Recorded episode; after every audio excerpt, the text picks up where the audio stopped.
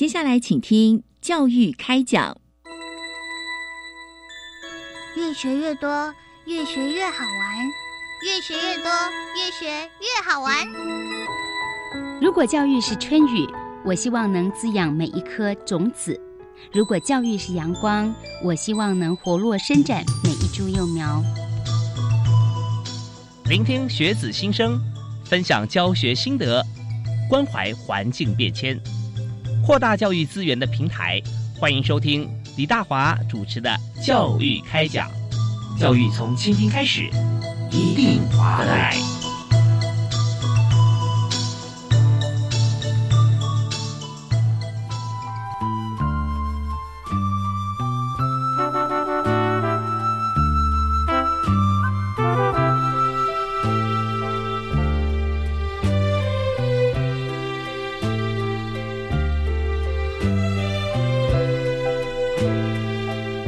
位亲爱的听众朋友，大家晚安！非常欢迎您锁定国立教育广播电台，收听星期一跟星期二晚上七点零五到八点为您播出的教育开讲，我是李大华。那么在今天节目里面啊，和大家探讨一个重要的教育议题啊，那这是由教育部高教司哈所提供哈，那么名称是。大专校院人体研究伦理，所以一般朋友在教育议题上面哈，比较少会触碰到像这样子的一个名词或者研究计划。但今天呢，我们就特别啊，从教育开讲的节目角度来破化政策的观点哈，来谈啊，教育部大专。校院人体研究伦理啊，那这个研究伦理审查委员会呢，呃，我们在今天哈要探讨这个委员会的查核作业计划案。那主要我们今天要求计划的主持人顾长兴顾副研究员啊，在我们节目现场跟大家来畅谈这个议题。哎，呃，顾老师好。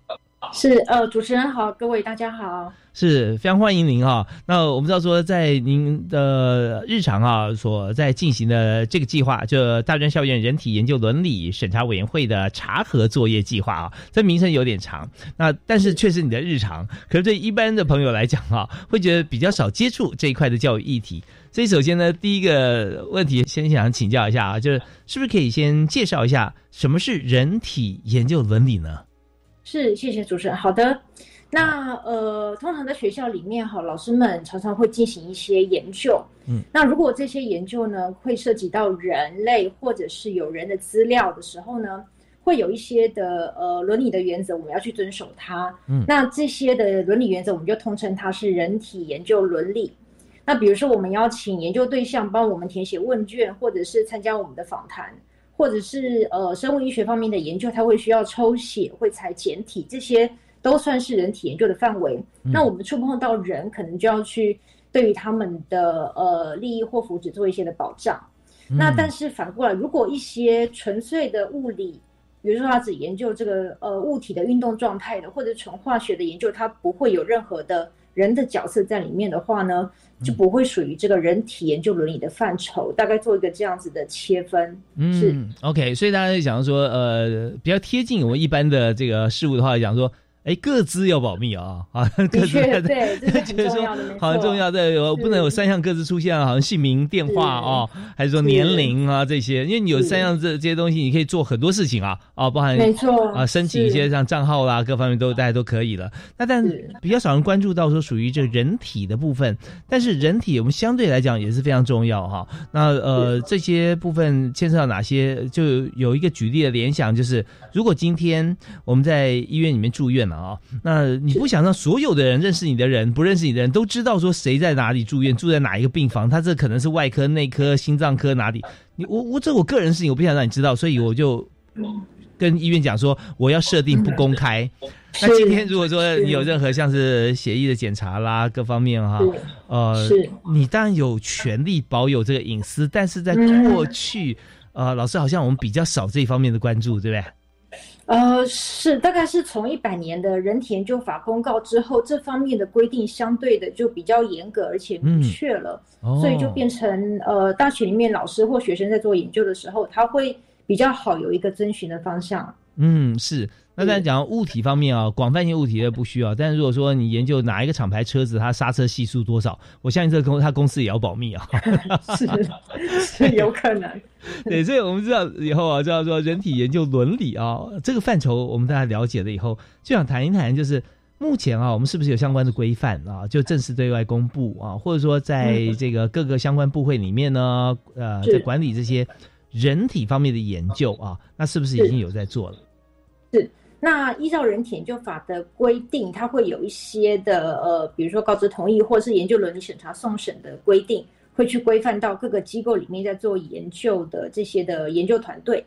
那呃，在实务上，不同的机构我们会由不同的主管机关来做管辖。那医院里面的人体研究或临床试验，就会是由卫生福利部来管理。那但是我们在大专校院这一块的话呢？老师或者学生在校内进行人体研究呢，目前是由教育部这边来进行管辖的。哦，是。那以学生来讲啊，现在大家就会有想要界定一下什么是人体研究哈。那好比说我们在呃学校里面也做健康检查，学校里面做，或者说是不是只有医学有医学系所相关的学校，它才会触碰到？那这个部分它的广泛性或者它的特殊性，是不是也可以跟大家来说一下？是是。那呃，人体研究的定义呢？其实，在人体研究法里面哈，它有一段蛮长的定义，它直接就是特别要去规范到哪些的类型属于人体研究。嗯，那主要它是去规范到一个人的生物行为，或者生理，或者心理，或者遗传，或者医学呃医学，对不起，医学资讯，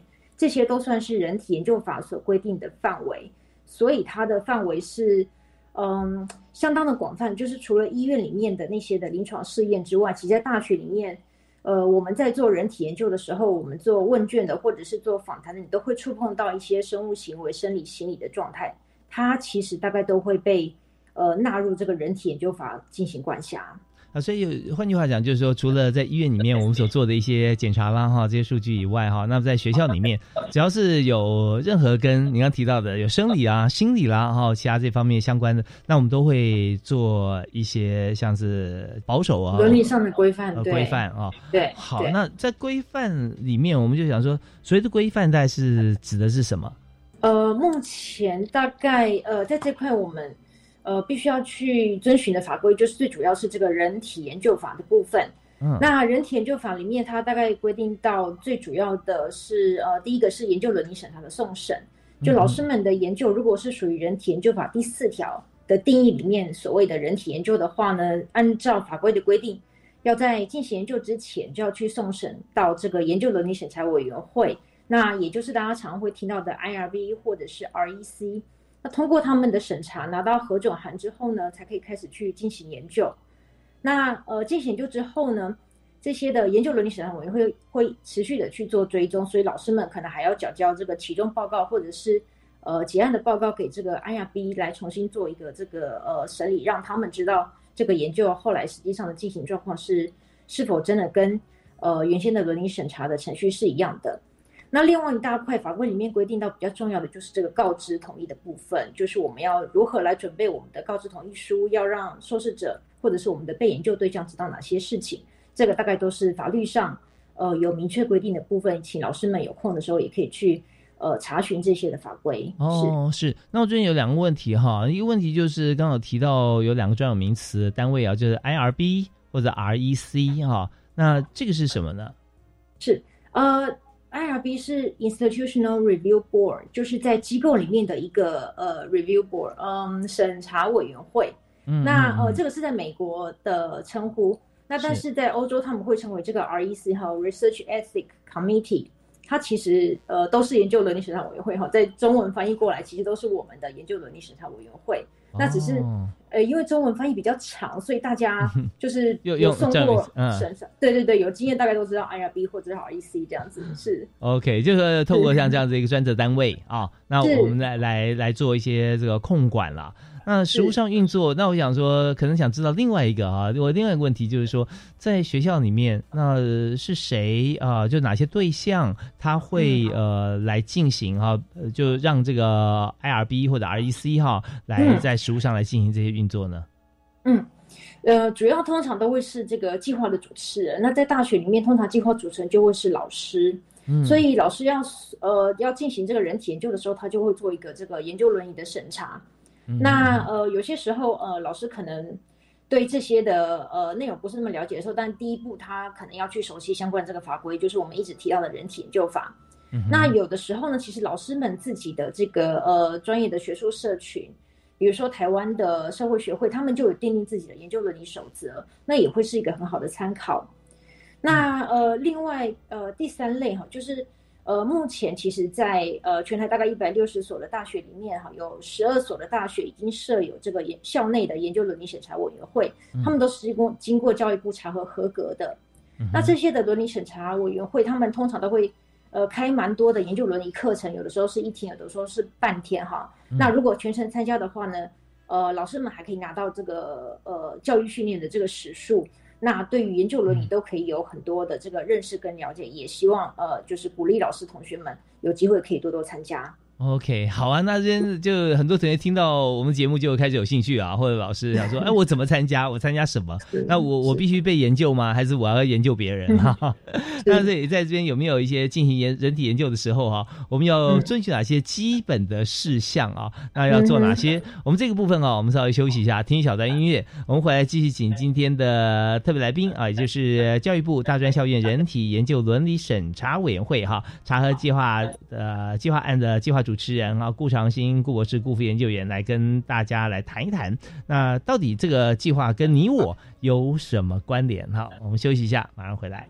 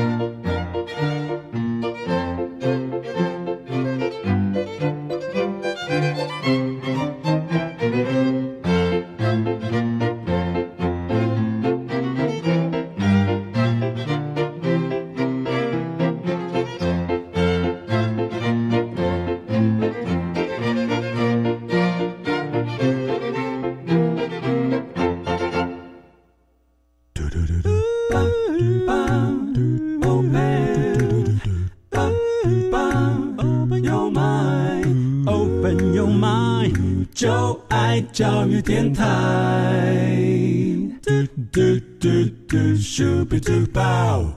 欢迎继续回到教育开讲节目现场啊！我们在这个现在生生活当中，我们每个人都非常重视啊，注重隐私。那隐私的部分就是说，呃，有些地方我们可以不用公开的，或者说我不想公开却被公开的，经过过去啊很长一段时间，那比较呃 minor 一点、轻微的影响啊。就这部分轻微的影响，会觉得说它只是我的感受而已，但这种感受可能对某些人来讲，它是非常严重的哈。那当然也有另外一方面，就是说它可能会让你的财务或者让你的工作可能都会受到影响，就是你的个人资料如果呃被其他人知道的话，所以我们有重重把关了啊。那也设立了像各资保护啊这方面相关法令。那在今天我们所谈这个议题啊，其实呃。尤其可能更加注意啊，就是在人体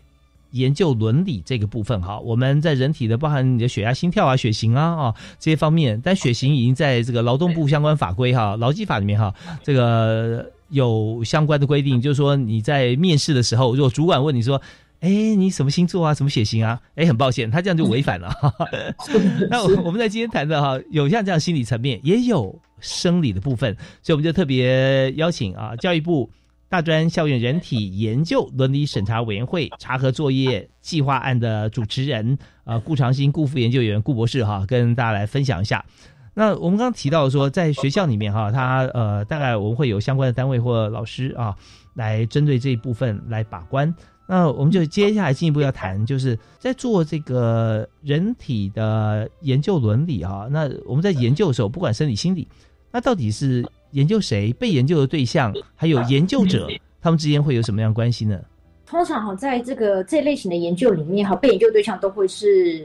来自于人哈，所以他可能是一般的对象，他也可能是学校里面的学生，那这个要看老师的这个呃研究主题，他要怎么样去规划。那主要就是有人参与在这样的这个研究里面，那或者是呃老师去收集一些的这个资料库哈。那这个资料库里面的呃资料是由呃前面的一些的呃人员所提供的，它涉及人的资料，大概也都会含刮在里面。那所以对于这个呃被进行研究的这群的人或是他们的资料呢，那通常这个计划主持人哈，也就是这个呃研究者。他就必须担负有很多的这个责任，那比如说他要去进行这个告知同意哈，他要让这个被研究的人知道说，呃，他今天是参与一个什么样子的研究，那呃，他要进行什么样子的流程，他的资料会保存在哪边，那有没有什么样的敏感个资，那呃这些的这个内容都理论上哈，研究者都要让被研究对象很清楚的知道之后呢，我们的被研究对象要能够有这个呃有自主的意愿啊，他可以自己去决定要不要参加这个研究。呃，当然，主持人刚刚提到的这个隐私权的保护也是很重要的一环哈。所以通常，嗯，这个主持人在收集这个被研究对象的，呃，就是计划主持人在收集这个被研究对象的资料的时候呢，也会提醒这个计划主持人要特别留意哈，就是当这个资料的研究，呃，研究成果去公开的时候呢，呃，不能够有任何的可以辨识到特定个人的这个资讯在里面，这个是呃隐私权也是很重要的一环。通常研究者都必须在这个方面特别加以留意。是，那呃，这样的话是不是可以举一个例子啊，让大家来了解说，我们大概有哪些在学校或在研究机构哈，有像这样子的研究，那中间的关联性是如何？是，那我举一个这个反面的教材好了哈。好，那它 它是一个国外的研究案例，它呃是在一九三九年哈发生在这个呃伊利诺大学的这个研究哈。那当时呢，是一个这个心理学上的研究，他希望，呃，能够去探讨这个语言哈，在呃这个心理上有没有一些的这个影响力哈，有没有办法透过语言，呃，来提供一些这个语言问题上，比如说治疗口疾有没有一些的这个疗效哈。嗯。那他们当时呢，就去规划了一个这个研究，他们就找了二十二位的这个孤儿院的这个小朋友哈，大概年龄是五到十五岁，那他就把它分成两组。那一组呢，他就给他正向的语言指导，他会跟这些小朋友讲说，呃，你呃说的非常好，你说的说话非常流畅哈，那呃可以好好继续的来，呃去发展他的语言能力哈。那另外一组他就给这个负向的语言指导哈，就是会给他一些反面的这个意见哈，就会告诉小朋友说，你讲话呃非常的不顺畅哈，为什么呃你连一个字都讲不清楚哈？那他希望用这样子的方式去了解到，说透过这个正向或负向的这个语言，有没有办法去治疗这个可能的口疾的这个情形？哈，那这个研究因为当时并没有这个伦理审查的机制，哈，所以这个研究，呃，这样进行下去的之后呢，其实研究者完全没有发现，哈，有一些的小朋友他们真正受到了影响，哈，他开始，呃，不太敢讲话，也不太愿意去交朋友，哈。那这个研究呢，后来到二零零一年的时候呢，这个爱荷华大学正式对于这个研究，呃，提出了道歉哈。嗯。那当时的呃有一些的研究参与者呢，他们后来也提出了法律的诉讼，在二零零七年后，有七位当时被拿来做实验的小朋友哈，嗯，他们获得大约一百万美金的这个赔偿。那呃，当时是希望说，透过这个方式可以弥补他们呃在这一辈子的这个生命当中所受到的心理或者是情绪上的伤害哈。呃，这个研究其实它有一些的这个呃非常不适合的这个特点哈。如果这这个研究是发生在现在哈，我们如果能够透过这个研究伦理审查的机制来去做一些的呃这个把关，或者是提前去提醒呃研究者要注意哪些的事情，可能这个研究呃不会去影响到这么多的这个小朋友，而且它是一个不可逆的反应。这是一个呃国外呃就是有的时候会会。被大家提到的一个蛮极端的例子，提供给大家做参考。是这个例子哈，我觉得已经超乎了刚才我们所谈的想象啊。如果就是说，如果之前没有参与过像这样计划，对对，就是说他已经不是一个好像隐私被公开，然后呃会造成他别人对他的观点，而是是你知道像呃。顾博士，你刚刚提的时候，我第一个直接的、直接的映入眼帘的画面哈，我觉得这个这个研究跟当初像纳粹或日本做的毒气式的研究没什么两样哎。是不是？是那这直接整个就是一辈子那种 你在这方面能力，他就已经终结了啊，因为他是不可逆的，而且是选择一个孤儿啊，这孤儿院的孩子，他没有爸妈会关心，他会说他会这么直接会马上发现，所以中间很多这个其心可疑的地方哈，太明显哈，会觉得说，我打个岔是。不好意思，目前呃，如果说我们的这个研究是要用未成年人哈，就是呃这个小朋友来做研究的话，在法律上他会要求要有父母、父亲或母亲哈，就是要有法定代理人的这个同意哈，要去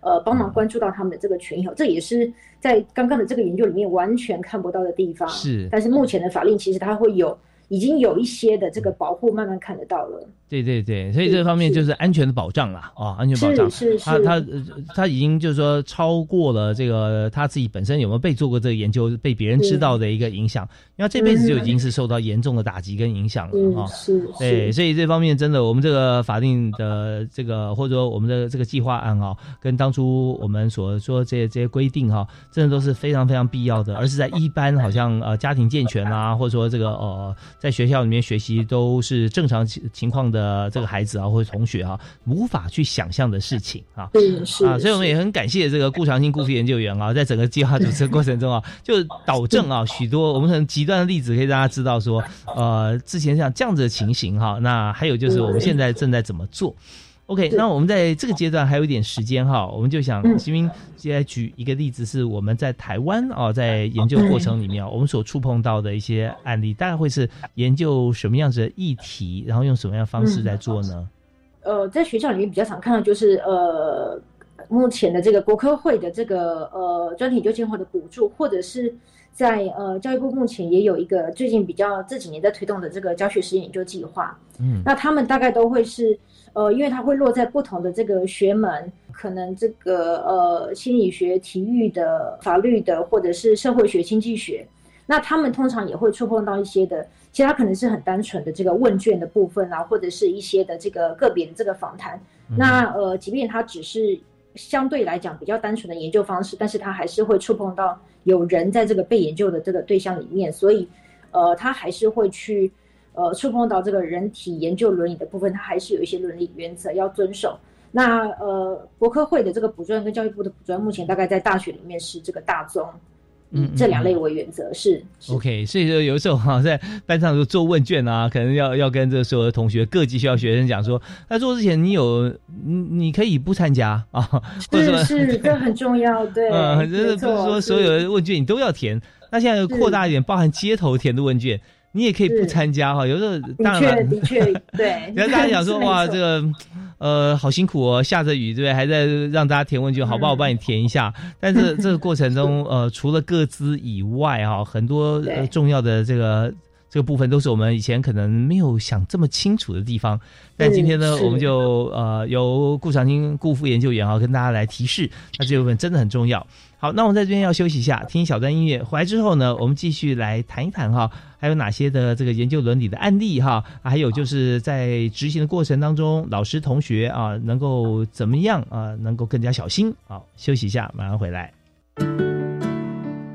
听众好，教育开讲，每周一周二下午七点零五分到八点播出后，在教育电台官网保留收听六十天，欢迎大家点阅分享。让更多人知道李大华在这里陪大家轻松聊教育，开讲教育新观点。使用教育电台的 App 也可以收听教育开讲哦。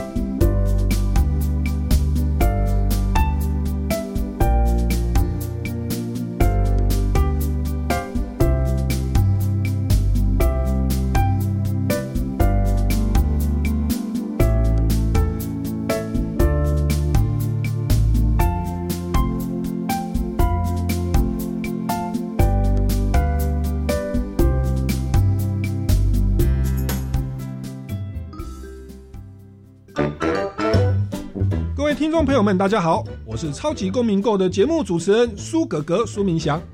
又到了年终岁末的圣诞佳节了，在此祝福大家，不论遭遇任何环境的困难，都能在心中常保平安喜乐，勇敢向前行。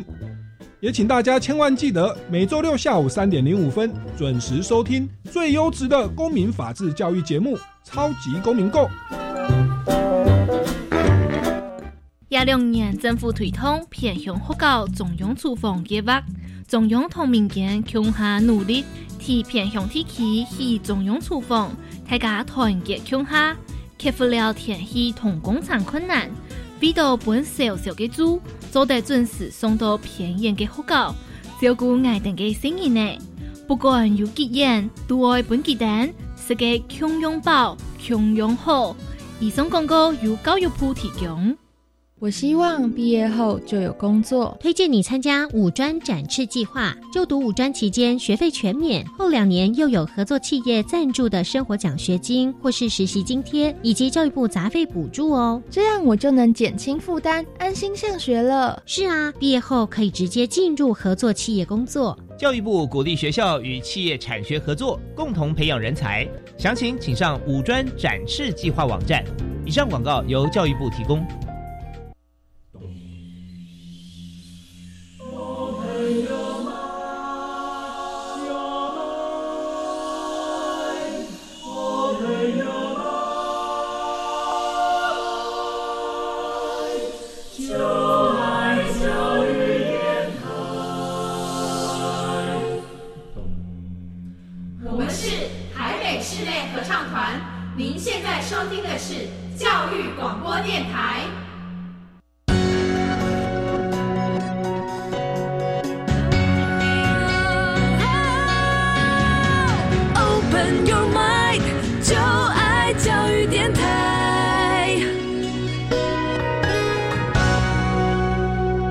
非常欢迎您继续锁定国立教育广播电台收听教育开讲。那在今天教育开讲节目里面，我们谈的议题啊，非常的特殊啊，跟过往我们所谈的许多教育议题一样，它都是在教育部里面，以及跟这个所有的学校的同学师生都有关系。但是呢，我们比较少触碰到这个议题，就是教育部的大专校院人体研究伦理审查委员会。查核作业计划啊，那这个计划案的计划主持人顾长兴顾副研究员啊，也从这个专业角度来为所有在校的师生哈，只要是我们有做这个人体相关的生理啊、心理啊方面的一些调查或数据啊采样，那这些都是要经过像这样子的一个呃保密啊。当然，在这个过程里面哈，这一部分老师跟同学们在执行人体研究的时候。那有没有比较重要的事项要提醒大家更加小心哈？那呃，刚才顾长青顾副研究员啊，就呃，也就是我们的计划主持人有提到呃，蛮多有关于我们该注意的事项，而且都有规定在案啊。那可是会不会有有些可能要特别提醒，或者有些同学啊，呃，刚开始接触这一部分啊，比较没有经验哈？所以我们在这里有没有哪些程序啦，或者说要提醒大家如何多加小心呢？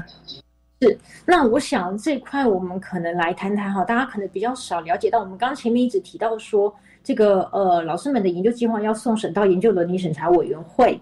那但是老师们可能通常比较不会了解的是，这个老师的案子送进去之后，大概会发生什么样子的事情哈？那这样的程序我呃大概很简单的来跟大家做个介绍哈，通常呃老师们呢准备好自己的这个研究计划的相关的文件资料。呃，完成之后呢，他就会送审到这个研究伦理审查委员会。那伦理审查委员会呢，他就会去指派他们的这个委员来对于这个研究案件来进行审查。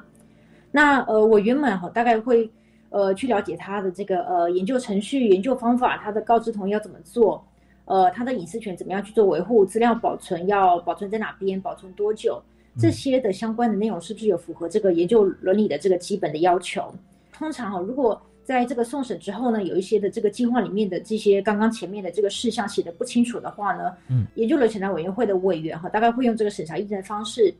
呃，就是会提供审查意见给这个主持人，请主持人再帮忙厘清或者做进一步的说明。大概通常一到两次的这个往返哈，这个研究要怎么样去进行？呃，计划主持人哈，这个老师们都有讲清楚了，那相关的文件也都做了一些的调整跟修改。那符合这个一些基本的伦理规范之后呢，这个。伦理审查委员会就会核发这个核准函。嗯那呃，除非有些很特别的情况，不然大部分的这个研究大致上就是送审之后都是会通过的哈。那也就借由这样的一个通过这个伦理审查委员会里面的委员哈，去帮忙做这个一些研究伦理方面上的相关的检视，也帮助老师们哈在做研究的时候能够呃有多一点人帮忙去在前端的这个规划哈做一些的这个审视，让他之后在做研究的时候呢，真的可以去好好保障到他的这个被研究对象，哦，大概是这样的一个程序。是是是，所以这个程序呢，就是在这个伦理审查委员会里面来进行审查了啊、是是啊，那这个审查委员会它的成员有多少人呢？还是说它审查委员会是属于这个呃、嗯单一的呃一个机构，或者说在各校或区域都会有各自嗯分支机构呢？以台湾目前来看，大部分的研究伦理审查委员会都是设在机构里面，所以我们会看到，呃，学校里面会有，然后医院里面也会有。那但是另外可能有一些独立的这个呃机构哈，它可能就呃单独另外设置，但是它原则上都会去呃 under 在一个机构底下去设置这些的委员会。哦，就是那我会提出研究计划的这些单位了哈，这些机构就可能是学校啦、呃医院啦，是啊大部分没错，是。那它的这个呃研究组成的话呢，因为呃研究伦理委员会的组成，因为在呃法规上它有去规定到这个委员要怎么组成哈，它的性别、嗯。它的机构外，它都有一定的这个比例哈。目前大概是呃十几位到二十二十位左右的一个呃委员会的组成，目前大概是这样的状况，是哦，反正大家知道，这委员会一定单数了啊，到时候。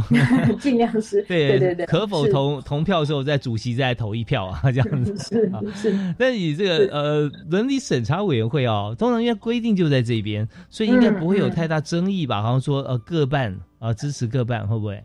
就是一般来讲不太会，但是有一些特殊的这个案件哈，它的哦研究方法特别，或者是他要收集的案件资料太过敏感，对于这个呃我们的被研究对象他的保护做的不够，是。还是会有，也许多多少少，但是应该是比率是非常低的。有没有哪些类型的案件哈、嗯它是比较属于这种的，来支持反对各占一半的？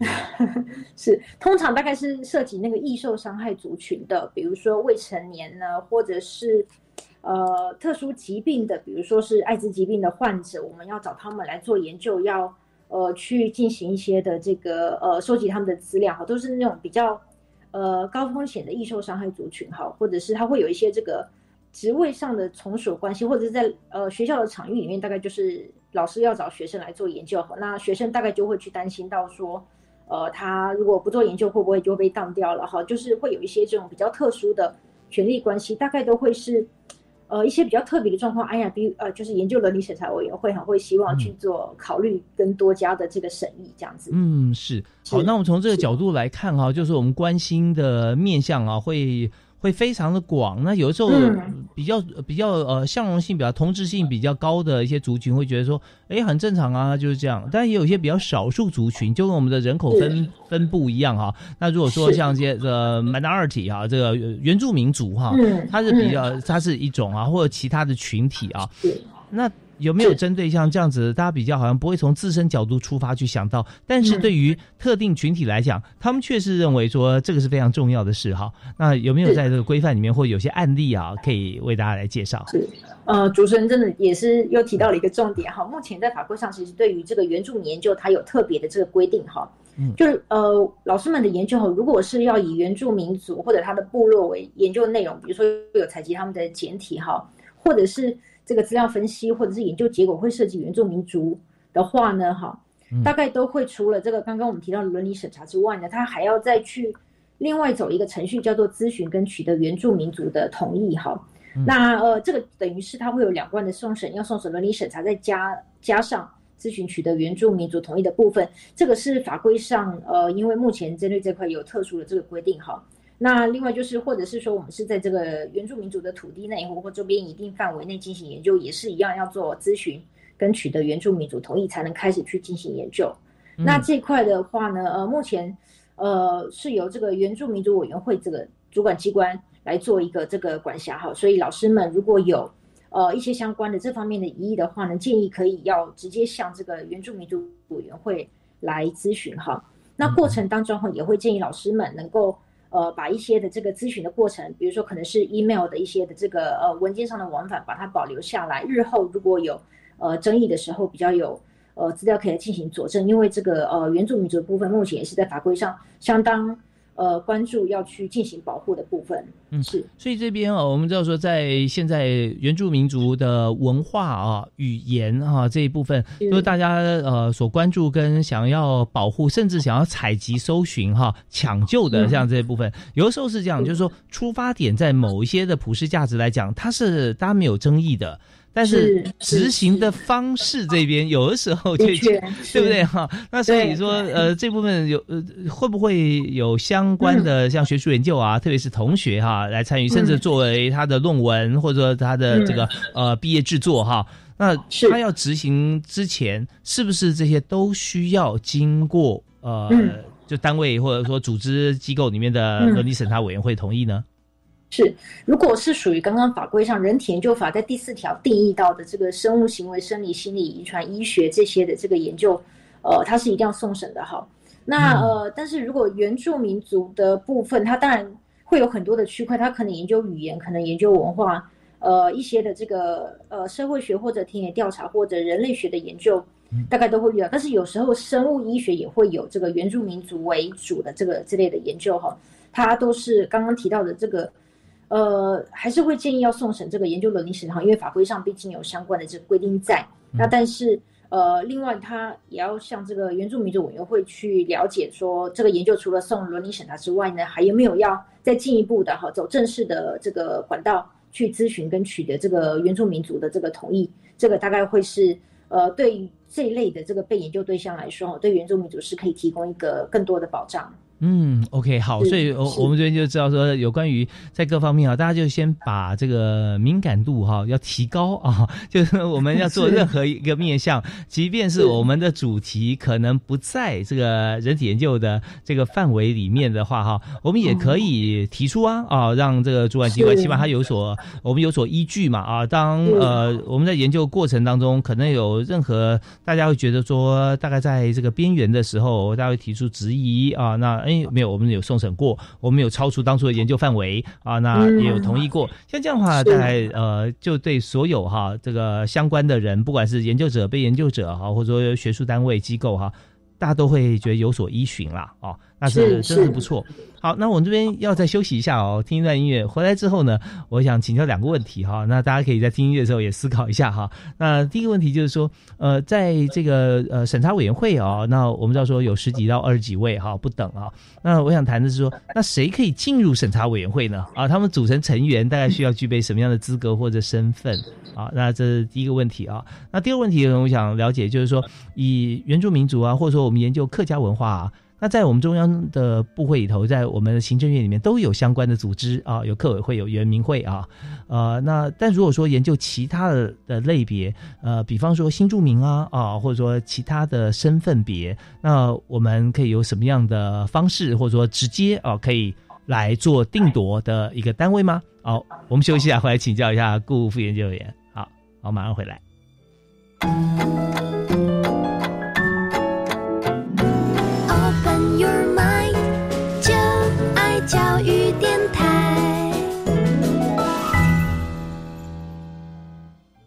其实人从小长到大哈，就很难想象说有哪一天呢，我被拿去做研究啊。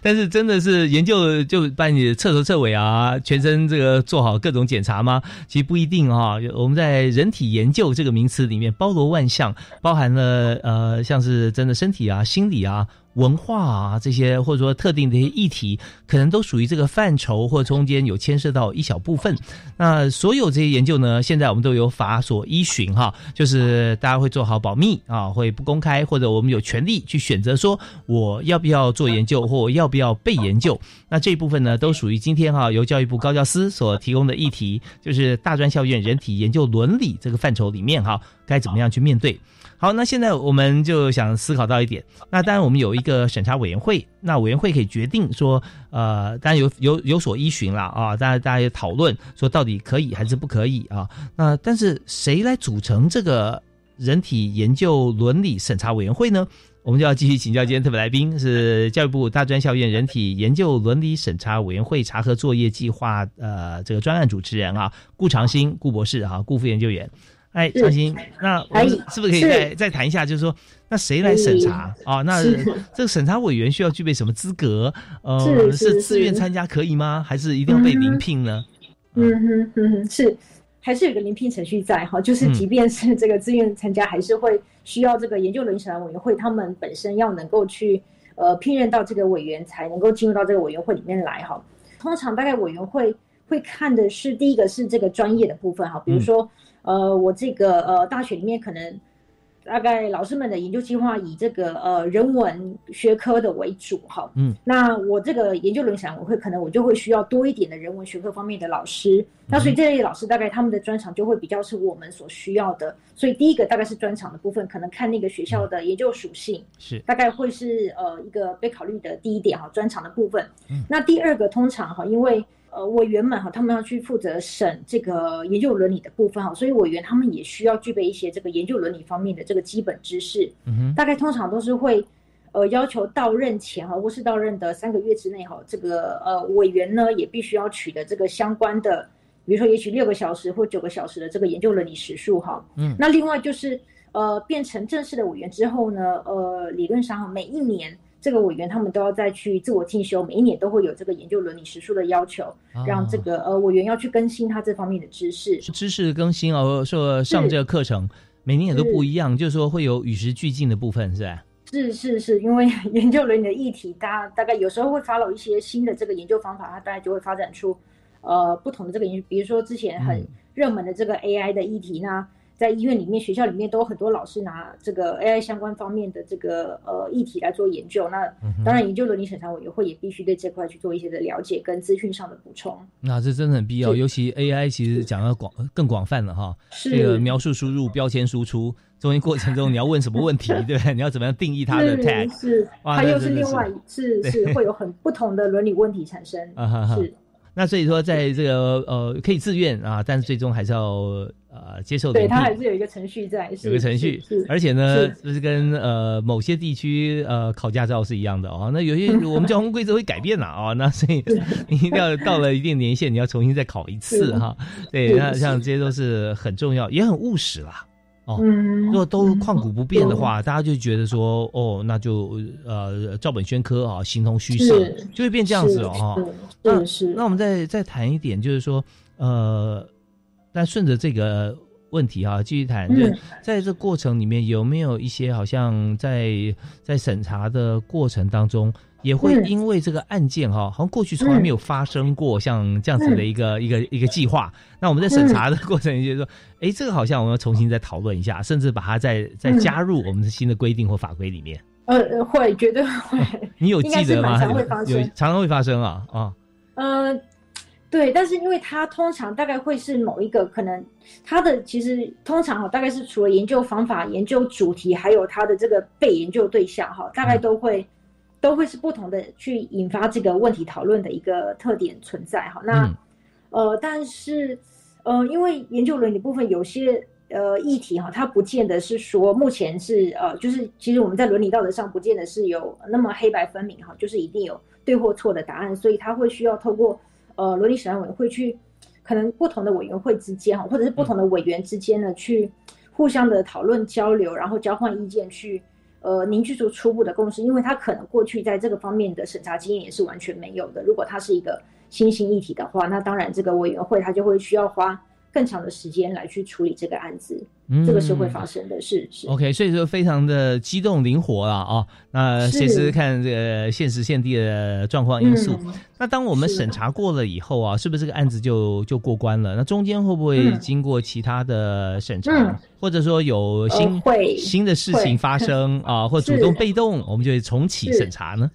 是，那这个呃，老师们的案子如果通过伦理审查好，那这个委员会呢还会对这个案子做后续的追踪。大概目前法规上的要求是一年要做一次哈，所以呃，可能这个委员会呢就会要求老师们要去提交这个题中报告哈，或者有的委员会会称那个持续审查哈，或者是呃，另外就是要这个研究结束了要缴交结案的报告，这个都是法规上要求的。呃，研究执行中跟研究结束后的这个报告要缴交给这个研究伦理审查委员会哈，他们会去检查这个呃老师们的这个研究或比如说同意书的签署哈有没有按照这个伦理审查委员会当时通过的这个方式去做签署哈。老师们的研究一旦通过伦理审查之后呢，呃，目前法规上是不允许老师们在研究程序上做任何的这个改动哈，包含同意的方式的执行，比如说。呃，之前这个呃疫情比较严重的时候，可能很多的这个面对面的告知同意呢，老师们希望把它转换成电话来进行告知同意，或者视讯方式，这个大概都要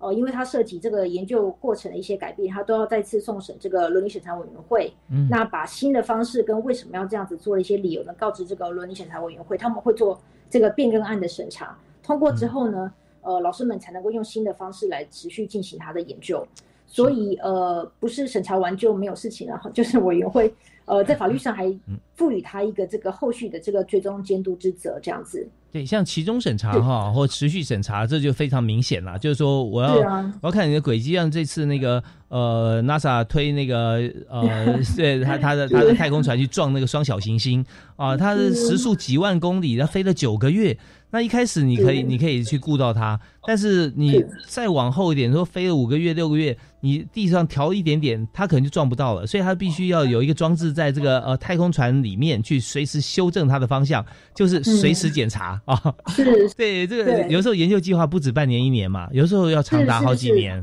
没错，没错，是多年期的也有。那顺带提醒一下哈，就是因为刚刚听起来好像是研究，呃，这个伦理审查委员会会去管理到这个计划主持人，好像这个，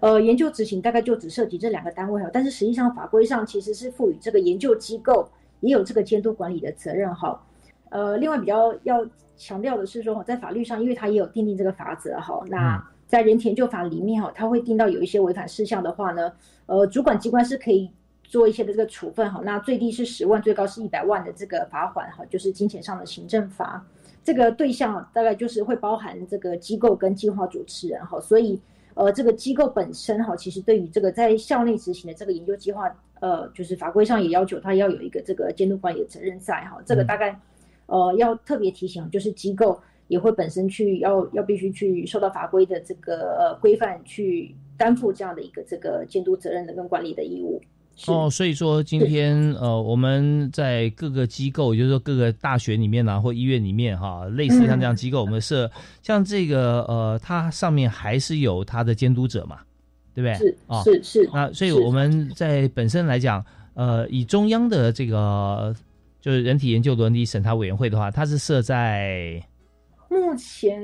目前的伦理审查委员会大概都设在那个大学或医院里面比较多。目前部会里面好像比较少自己设，是它大概都是是。那如那有没有说好好像因为大家都是平行的，而且各自大学大学自主嘛，这不会说我的大学的伦理审查委会管到你的大学去啊，那是不会的。是。但如果说一旦发生了一些呃像是有点争议啦，或者说在这个呃好像执行的过程当中，虽然当时通过了，但执行过程中那可能有些这个受研究对象他反映啊，他觉得说他觉得不行啊，那这时候需要仲裁的时候，那由谁来做呢？处分的话，一定都会是这个中央目的事业主管机关哈，大概就是卫生福利部或者是教育部，或者是呃，另外呃，据我了解，还有设伦理审查委员会是经济部旗下的这个呃机构，是，所以大概涉及处分的部分，大概是必须由这三个哈主管机关这边来做一个决定。这个呃，有时候受试者如果他自己对于这个研究过程有一些的这个抱怨的话，通常在这个我们的这个同意书上面哈，告知同意书上面都会留下这个。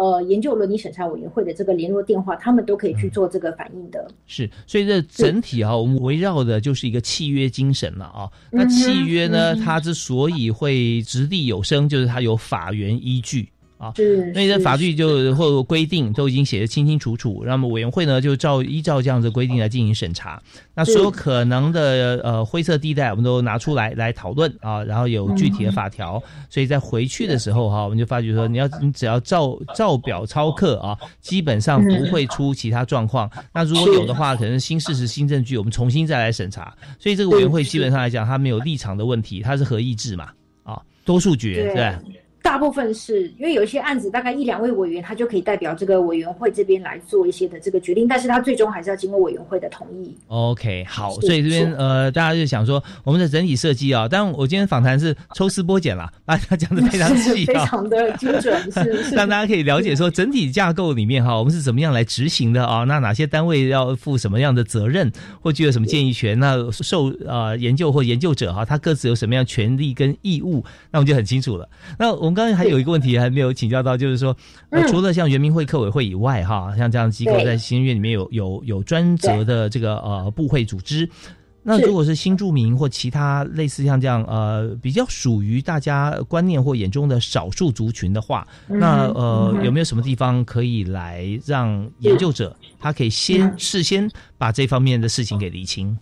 是目前对于呃。就是新住民的部分倒是没有特别有一个主管机关在规范这一块，但是呃，根据我的了解哈，有一些的这个研究伦理审查委员会，呃，可能是因为他们所呃受理这个研究案件会涉及这个呃新住民的这个身份的这个研究对象哈，所以他们的委员成员里面是有新住民身份的委员在的哈，嗯，所以大概这个是呃目前。大概通过伦理审查哈，就是去呃补足说目前在呃就是正式的这个在法规上或行政规范上没有特定的一个这个机构或者是单位来主管这个部分，但是呃伦理审查委员会大概呃如果这类的案子比较多，他们也会设有这样子的这个委员在。哦，是，然后现在就是新住民部分，我们知道有许多是来自海外啊，各国的呃新住民，他们身份呢，呃，都会呃有在各自不同的这个区块里面哈，大家会有一些协会啊的组织，那这里面也也会有互相联系。当然了，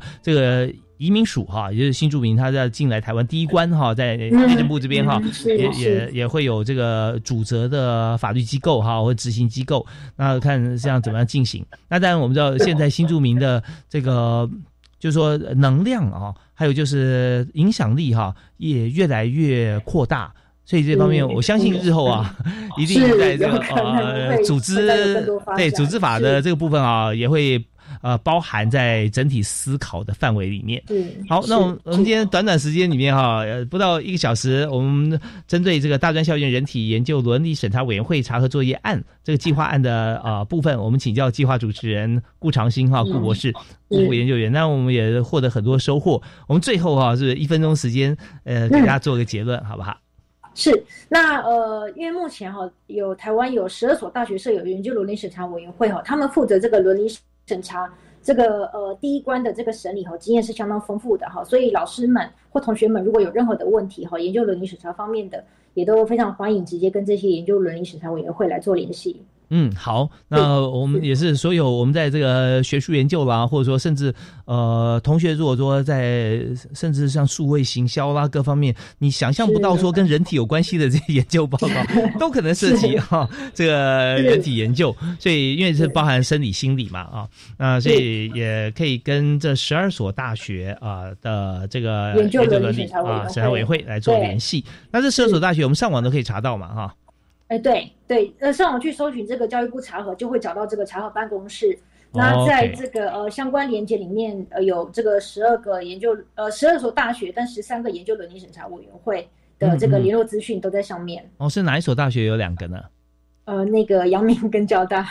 哦，他们原本原本是两个啊，两所。学校都有是是哦，所以合并之后呢，我们就呃各自都还存在的啊，确实，因为因为有时候我们量体够大的话，这案件数也够多哈，对，是是，所以这这也是好现象啦。但如果说这个大家有需要要成立的时候，我们都可以看是不是来申请啊。其实在这个学校里面，我们都欢迎嘛，哈。是是好，我们今天的再次感谢顾长兴顾研究员，谢谢你深入浅出告诉他这么多。谢谢主持人，谢谢。是在时间里面让所有听众朋友哈能够了解我们台湾的研究能量啊，也有把关的机构哈，让大家放心。那教育开讲，我们在这边告一段落，我们下次同一时间再会喽。好好，拜拜。